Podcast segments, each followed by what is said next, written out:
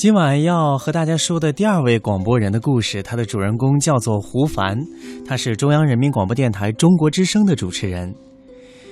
他的故事是这样说的：我是二零零八年毕业进台的，而跟广播的缘分得从二零零五年算起。那一年上大三的我，按照学校的安排来到台里实习。二月十七号，雪后的北京天阴沉沉的。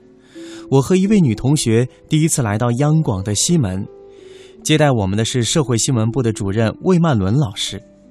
魏老师扎着一个大大的马尾，话不多，但没有一点领导的架子。尽管是头一次见面，他给我的感觉比学校里好多认识很久的老师还要亲切。魏老师请我们坐在沙发上，问我们都听过什么样的节目。说实话，在那个之前啊，我没有太多媒体实习的经验，对广播的了解也几乎为零。裹着羽绒服、戴着毛线帽子的我开始冒汗了，但越怕露怯就越会露怯。憋了半天，我回答：“呃，新闻与报纸摘要。”魏老师略带着东北口音，笑着轻声说：“嗯，我们叫报摘，新闻和报纸摘要。”就这样，这个连报摘名字都会说错的实习生，被魏老师留了下来。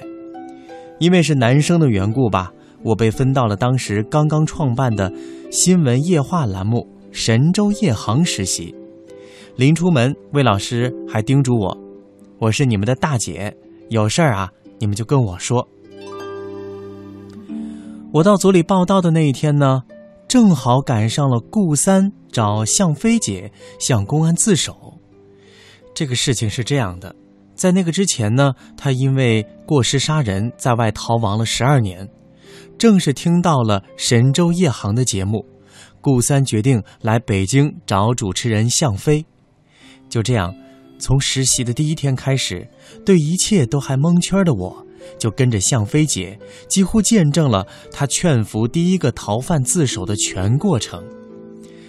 看向飞姐跟顾三用四川话聊天，黑瘦的顾三笑了，他说：“终于松了一口气。”跟着向飞姐坐着警车送顾三去看守所，一路叮嘱，顾三只是点头，听他们话别，被刺骨的寒风包裹。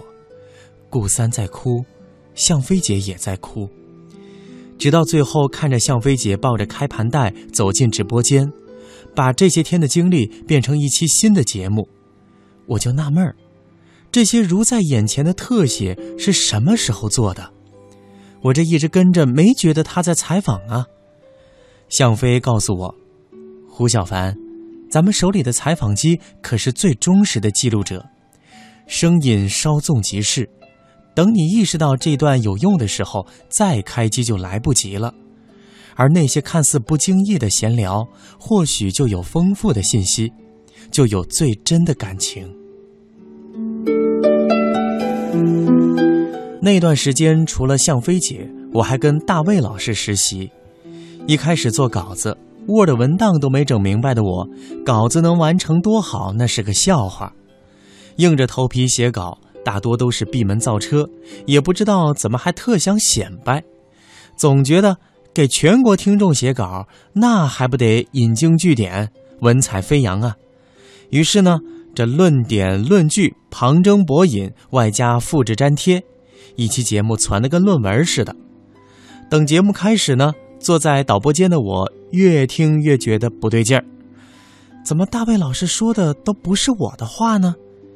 即便同样的意思，也是更加平实贴切的表达。节目之后，大卫老师还是鼓励了我。他说：“呃，能感觉你有想法，你还善于学习，懂得借鉴。”半夜回家，我睡不着，爬起来再看稿子。我的妈呀，整个人都不好了。自己写的那些啊，就不是人话，完全说不出口。更不能忍的，稿子里有一段纪伯伦的话，也不知道是从哪儿复制粘贴的，连网页的格式都没改，还嘚瑟呢。再想想大卫老师那番话，如芒在背。无知者无畏吧，这句话用在当时的我身上，真是一点都不差的。我竟然当面顶撞过任杰老师，具体是因为哪一篇稿子已经记不太清了，只记得任老师看完稿子也反复的修改意见，完后对于一些措辞他不放心，又专门给我打电话过来。我从七零二跑去他的办公室，任老师指着稿子说：“就像你写的这个词儿纠结一样。”我看完这期稿子呀，也觉得挺纠结的。原本亲切的武汉普通话，可在当时的我听起来觉得那么刺耳。实习以来顺风顺水的我，有一些飘飘然。怎么纠结了？我觉得挺好。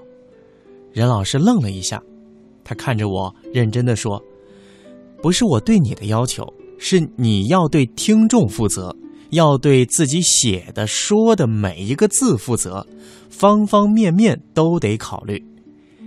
说实话，那个下午我特别郁闷，直到夜里上节目，听说听说到人经任老师之手改过的文字、调整的段落，才让我体会到那些隐藏在字里行间的分量。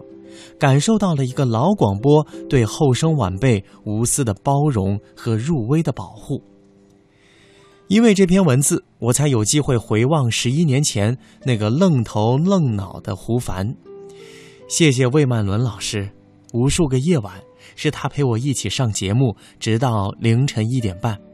他说：“年轻人渴望成长，但缺乏机会，只要能够伸把手，就会伸把手。”谢谢向飞姐，原谅粗心的我弄丢了话筒的防风罩。这些年我的几乎每一点成绩，最早发来祝贺信息的总有他。谢谢大卫老师，二零零五年三月十六号凌晨，我第一次坐在了央广的话筒前。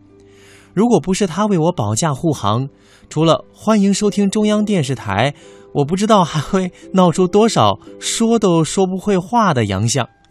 谢谢任杰老师，直到今天呢，我也没有为当年的鲁莽跟他说一声抱歉，但是他却经常拿出压箱底儿的手艺，毫无保留的鼓励提携着我。还有最早一起奋斗的鲁西西、河马同学，忘不了那些年你们不计得失的为我刻 CD，教我上开盘，帮助我找音乐做导播，兜兜转转，如今我还在一个屋檐下，真好。要说的感谢太多了，挂一漏万，我都记在心里。二零零八年七月，我正式成为了央广的一员，至今我还记得当实习的狗牌变成正式的工作证的那份喜悦。走进业务楼的第一次，听见门禁“滴”的一声之后，那种满足。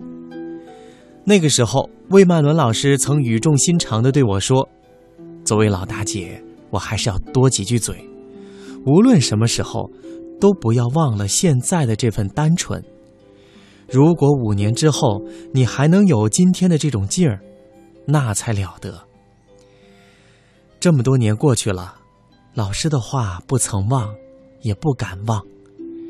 知道自己还差得远，所以更得少说多做，继续低调，继续踏实，继续。无愧我心。